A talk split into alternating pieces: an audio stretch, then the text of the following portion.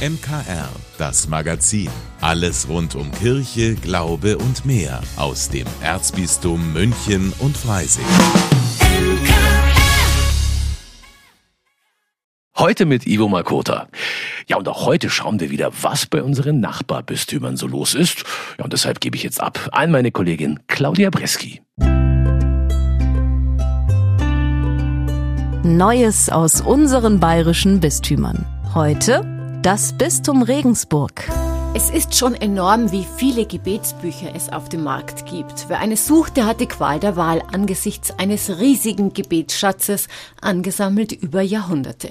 Und doch hat das bischöfliche Ordinariat Regensburg jetzt ein weiteres Gebetsbuch herausgegeben. Es ist eine Gebetssammlung für die ganze Familie, hat uns Diakon Peter Nickel verraten. Sie kommt damit dem Wunsch von Bischof Rudolf Voderholzer nach, dass Familien wieder mehr zusammen ins Gebet kommen sollen, die Hauskirche Kirche wieder neuen Schwung bekommen soll. So eine Gebetssammlung, wie wir jetzt erstellt haben, gibt es so noch nicht. Auch auf dem deutschen Markt gibt es sowas nicht. Also Gebete zu haben für jung und alt, für Lebenslagen, wo ich himmelhoch jauchzend bin, bis zu Tode betrübt. Also für alle Situationen, die das Leben so bereit hat, ein Gebet an der Hand zu haben. Das war so die Idee.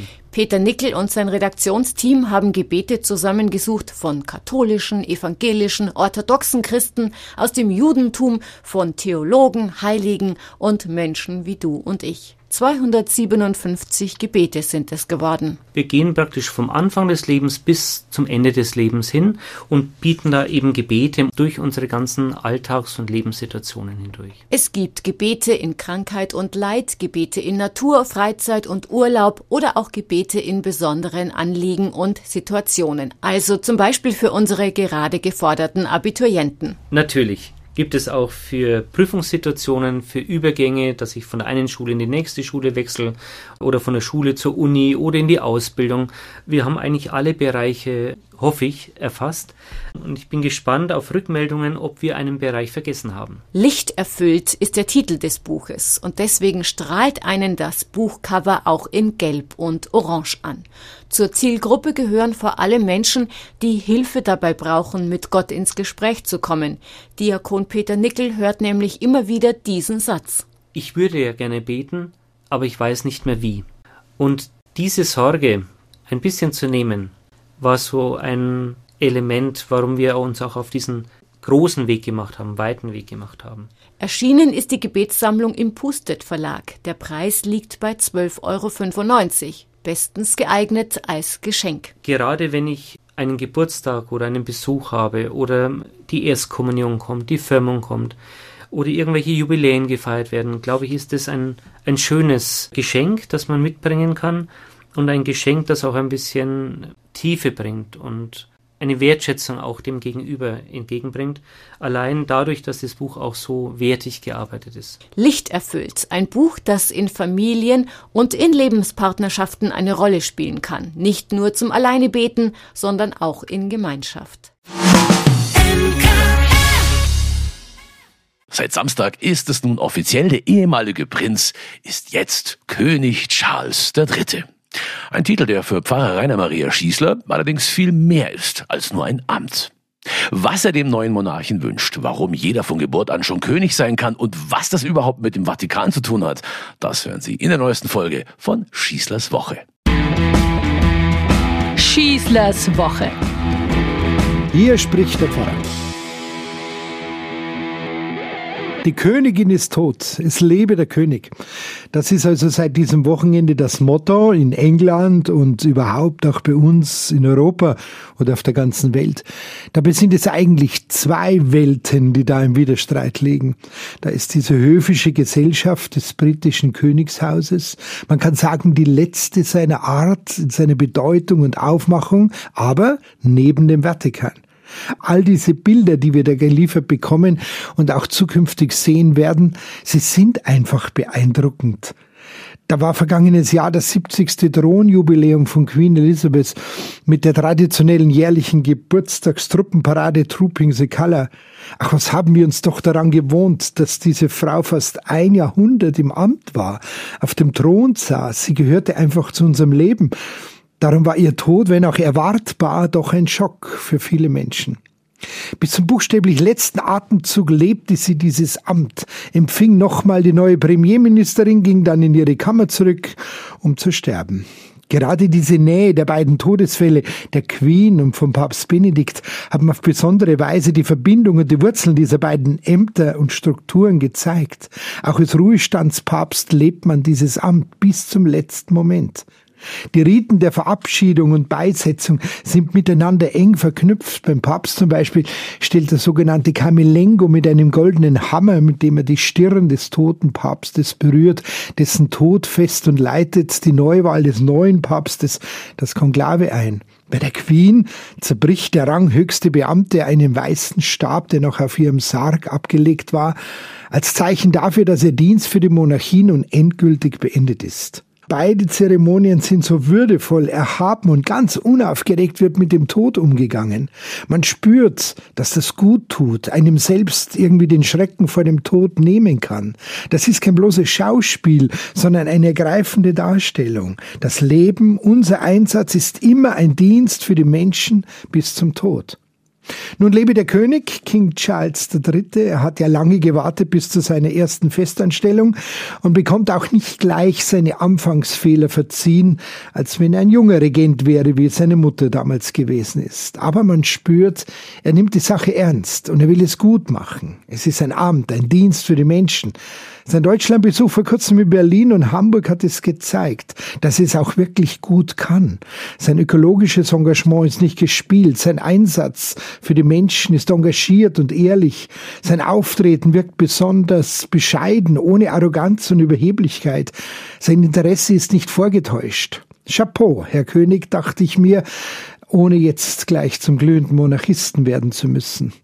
Man muss es auch nicht, aber sollte doch dieses Amt etwas verstehen lernen wollen, will man darüber reden. Er, der Amtsträger, verbindet nun mal die Menschen und das Volk, er eint er gibt Rückhalt und Zielstrebigkeit, so wie seine Elisabeth nach dem Zweiten Weltkrieg beispielhaft gemacht hat und was man ihr immer hoch anrechnen wird. Nein, ich brauche jetzt keinen König hier, ich habe ja als Katholik das Papstamt. Seit der Trennung der anglikanischen Kirche von Rom ist er der englische König auch Oberhaupt dieser Kirche, Hüter des Glaubens heißt es offiziell. Es haben sich sozusagen zwei Parallelstrukturen von Führungsmodellen herausgebildet. Beiden gleich ist, dass sie heute keine irdische Macht mehr besitzen, weder der Papst noch der König von England. Sie können politisch nicht eingreifen, den Brexit nicht verhindern, einen Krieg wie in der Ukraine nicht stoppen, die Wirtschaft im In- und Ausland nicht steuern. Sie sind ein moralisches Amt, ein sichtbares Zeichen dafür, dass nur gemeinsam Communio möglich ist, in der jeder seine Aufgabe verantwortungsvoll übernimmt.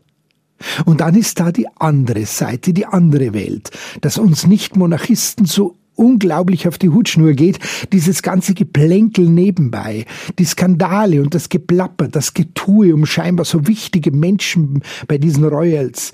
Diese beiden Nervensägen sollen endlich mal Ruhe geben und sich um ihre Kinder kümmern, seufzte einmal Harald Schmidt über Prinz Harry und seine Meghan.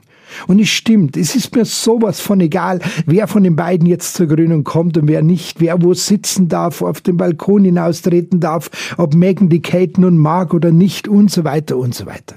Was soll denn dieser Humbug angesichts täglicher unzähliger Opfer in weltweit wütenden Kriegen, ob Ukraine, Sudan, Jemen und wo noch alles? Haben die keinen Anstand, sich bitte doch etwas zurückzunehmen und vor allem nicht so wichtig zu nehmen?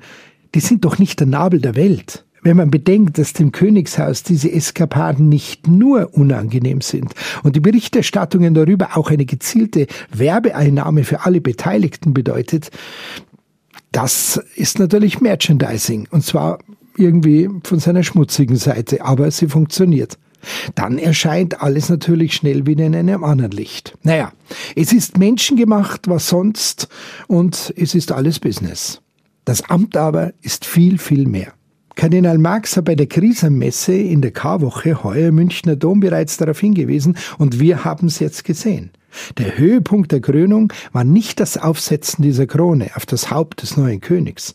Eine Krone kann jeder tragen, aber wirklich annehmen soll es der, der dazu bestimmt und berufen ist.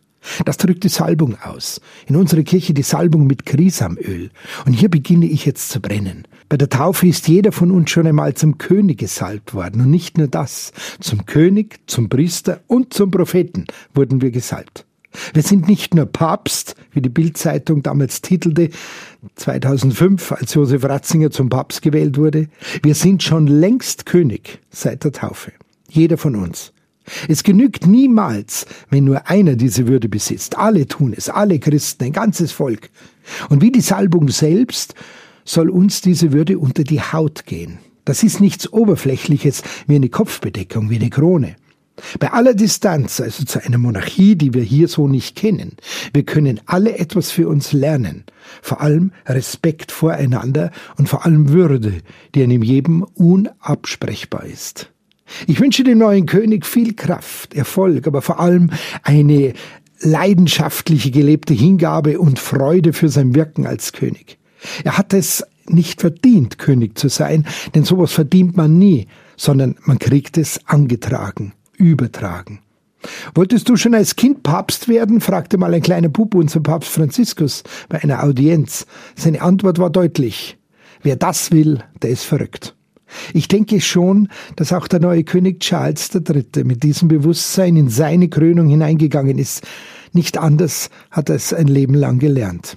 Es lebe der König und euch wünsche ich eine gute Woche. Euer Pfarrer Schießler. Das war die neueste Folge von Schießlers Woche, ein Podcast von und mit Pfarrer Rainer Maria Schießler, den Sie jederzeit auf Münchner Kirchenradio, Spotify, YouTube und vielen anderen Podcast-Plattformen nochmal hören und abonnieren können. Oder Sie sagen einfach, Alexa, spiel Schießlers Woche. Seit letzter Woche ist es offiziell, das Bündnis Vote 16 startet seine Zulassung zu einem Volksbegehren. Das Ziel, bereits 16-Jährige sollen bei der Landtags- und Kommunalwahl hier bei uns in Bayern ihr Kreuzchen setzen dürfen. Dass es jetzt endlich losgeht, das freut natürlich auch die Beteiligten aus der katholischen Landjugendbewegung und vom Bund der katholischen Jugend in Bayern. Landesvorstand Florian Hörlein. Ich glaube, seit 1995 fordert der BDK Bayern eine Absenkung des Wahlalters. Junge Menschen wollen mitbestimmen und können mitbestimmen. Das ähm, erleben wir tagtäglich bei uns in den Jugendverbänden. Da wird diskutiert, äh, der Lebensraum gestaltet. Wir sind ja Werkstätten der Demokratie. Äh, und dass wir jetzt heute eben an den Punkt kommen, wo wir tatsächlich Unterschriften sammeln, wo wir begeistern können und versuchen können, das tatsächlich umzusetzen in Bayern, das ist ein großer Schritt für die Jugendarbeit und vor allem für die katholische Jugendarbeit in Bayern. Häufig lautet ein Gegenargument, dass die Jugend zu wenig interessiert und informiert wäre. Philipp Seitz, Präsident des Bayerischen Jugendrings, stimmt dem nicht zu. Die junge Generation ist momentan so politisch wie schon lange nicht mehr. Und wir sehen ja auch, dass die aktuelle Multikrise junge Menschen wirklich beschäftigt. Wir haben den Krieg in der Ukraine, der junge Menschen umtreibt. Wir haben die Nachwirkungen noch der Corona-Pandemie, wo junge Menschen einfach gesehen haben, dass sie erst zu spät ja wirklich auf dem Schirm der Politik waren. Und von daher braucht es ganz dringend, dass man sagt, wir rücken jetzt junge Menschen in den Fokus und wir senken das Wahlalter, damit eben auch die Politik sich insbesondere auch auf diese Zielgruppe künftig mehr fokussiert und konzentriert. Also mehr Aufmerksamkeit durch eine wirkliche Stimme in der Gesellschaft. Deshalb soll jetzt ein Volksbegehren zu einer Gesetzesänderung führen und den 16-Jährigen das Wahlrecht einräumen. Jörg Siegmund von der Akademie für politische Bildung in Tutzing sieht darin auch eine Chance. Wer frühzeitig anfängt, sich für Politik zu interessieren, und das ist ja mit der Wahlteilnahme auch verbunden, der wird das sozusagen internalisieren, der ist mit den Vorgängen vertraut, mit den Abläufen vertraut und da ist eine höhere Wahrscheinlichkeit, dass diese Menschen auch später sich in unserer Demokratie engagieren, auf verschiedenen Ebenen, zum Beispiel eben auch später durch eine Wahlteilnahme. Ja, und jetzt müssen für die Zulassung zu einem Volksbegehren erstmal 25.000 Unterschriften gesammelt werden. Listen finden Sie in jedem Kreis- und Jugendring über Vote 16. Wir drücken Ihnen auf jeden Fall die Daumen. Egal ob die Familienfeier am Wochenende, die bestandene Abiturprüfung oder auch etwas ganz anderes. Es gibt Dinge, an die erinnert man sich gern. Und das auch noch Tage später. Kurz Highlights, die einem in Erinnerung bleiben. So wie jetzt von meinem Kollegen Corvinian Bauer. Das Highlight der Woche. Hallo, ich bin Corbinian Bauer, Moderator und Redakteur hier beim MKR und mein Highlight der Woche ist Freibier. Oder sagen vermutlich die wenigsten nein, aber man braucht halt auch das nötige Glück, dass man wirklich mal Freibier bekommt. Mein Bruder und ich, wir waren da in der Oper jetzt und die Pause war gerade schon fast wieder zu Ende. Da hat mein Bruder gemeint, Mensch, so ein kleines Bier, das wäre doch jetzt noch was.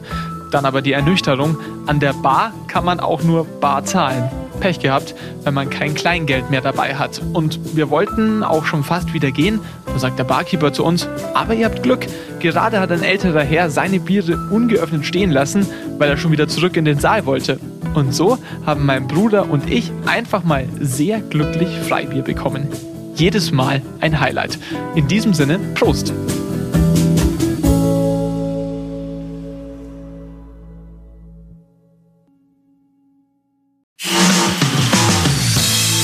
Dank, dass Sie sich unseren Podcast MKR, das Magazin des Münchner Kirchenradios, angehört haben. Wir freuen uns, wenn Sie unseren Podcast abonnieren und in der Podcast-App Ihrer Wahl bewerten. Am liebsten natürlich mit fünf Sternen. Wir haben auch noch viele andere schöne Podcasts. Diese finden Sie unter münchnerkirchenradio.de und überall, wo es Podcasts gibt. MKR, wir machen Ihren Podcast. MKR, mehr Tiefgang für den Süden.